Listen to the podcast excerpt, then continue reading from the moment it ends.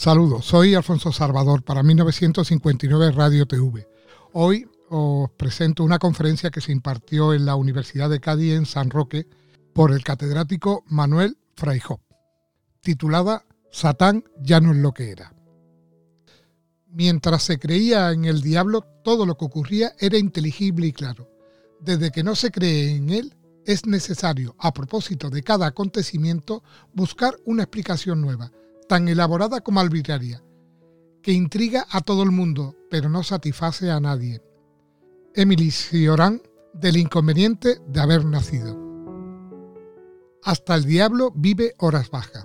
Hace poco escuché en un espacio televisivo dedicado a su figura que ni los miembros de la secta satánica creen en Satán y es que Satán no ha logrado reponerse del masazo que hace algunos siglos le acertó un terremoto cultural llamado modernidad. En aquel desigual cuerpo a cuerpo, Satán quedó muy tocado.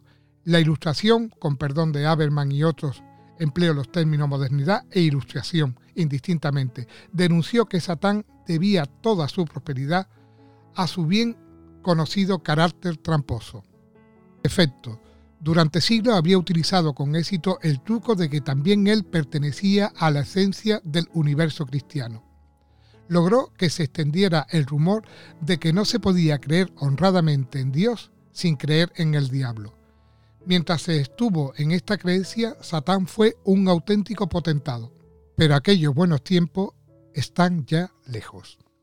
Hoy predomina la convicción de que la fe en Dios no incluye la creencia en la existencia del demonio. Es más, los tiempos han cambiado tanto que es incluso posible no creer ni en Dios ni en el diablo y seguir afirmando algo así como lo demoníaco.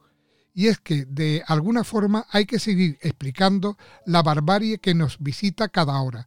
Pero esto no es ya un triunfo de Satán, al menos no lo es en el sentido fuerte del término. Lo demoníaco se ha independizado del demonio. Lo demoníaco es un nombre para lo que nos pasa, para las maldades que perpetramos. Nuestro demonio no es ya la figura bíblica, sino nosotros mismos.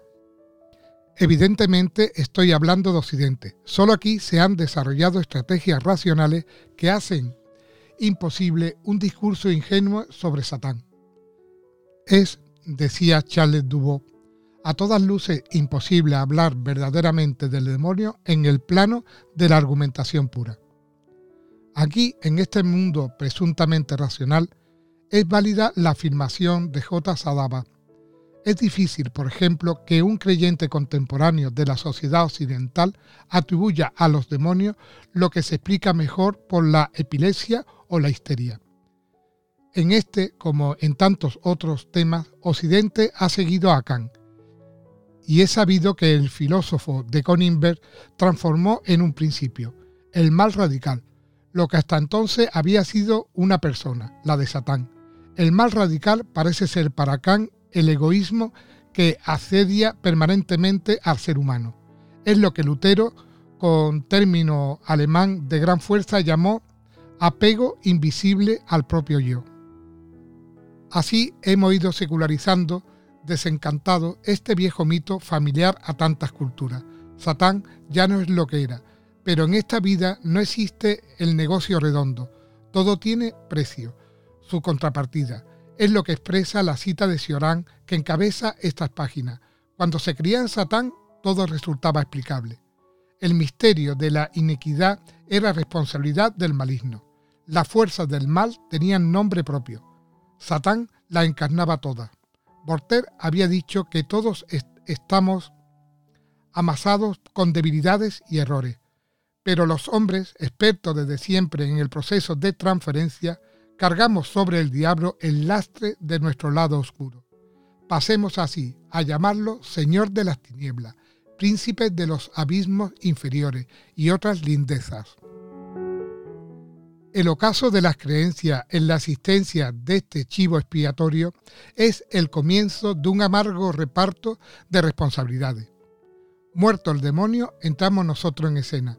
Hay un hermoso relato bíblico, 2 Samuel 12, 1 al 7, en el que Yahvé envía al profeta Natán para que reproche al rey David el crimen que ha cometido contra Urias, para apoderarse de su mujer.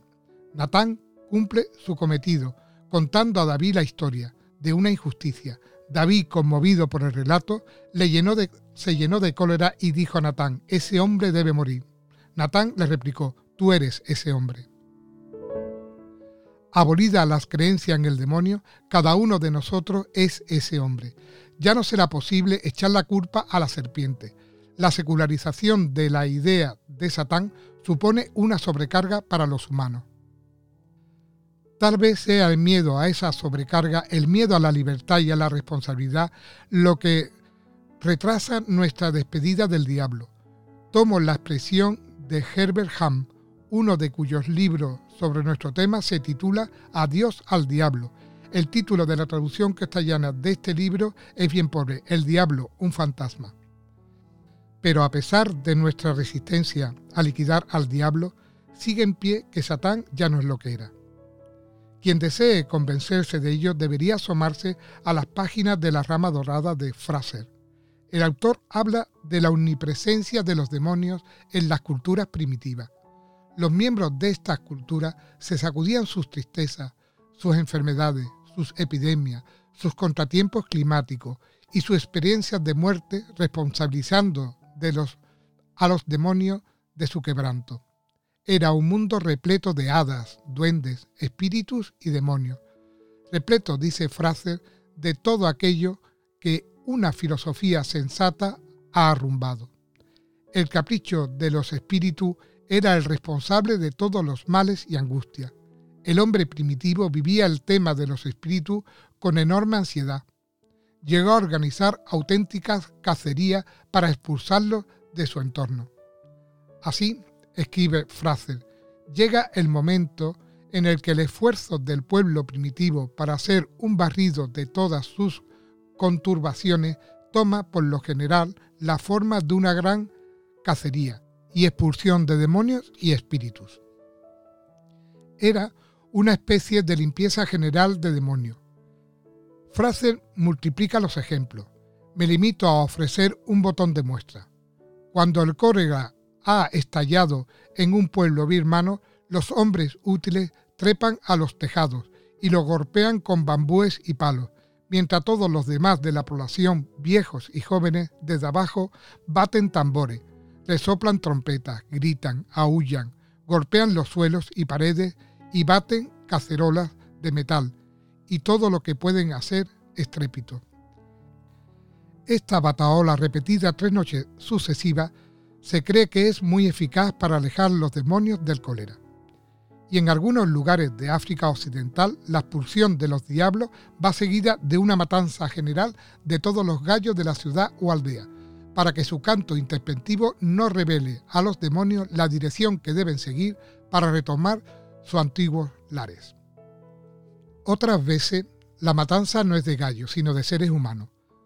Fraser se detiene también en este punto Recuerda cómo algunas culturas abrían una especie de suscripción pública y con los recaudados compraban la víctima humana que debía ser sacrificada. Por lo general, observa frase, la víctima era una persona enclenque.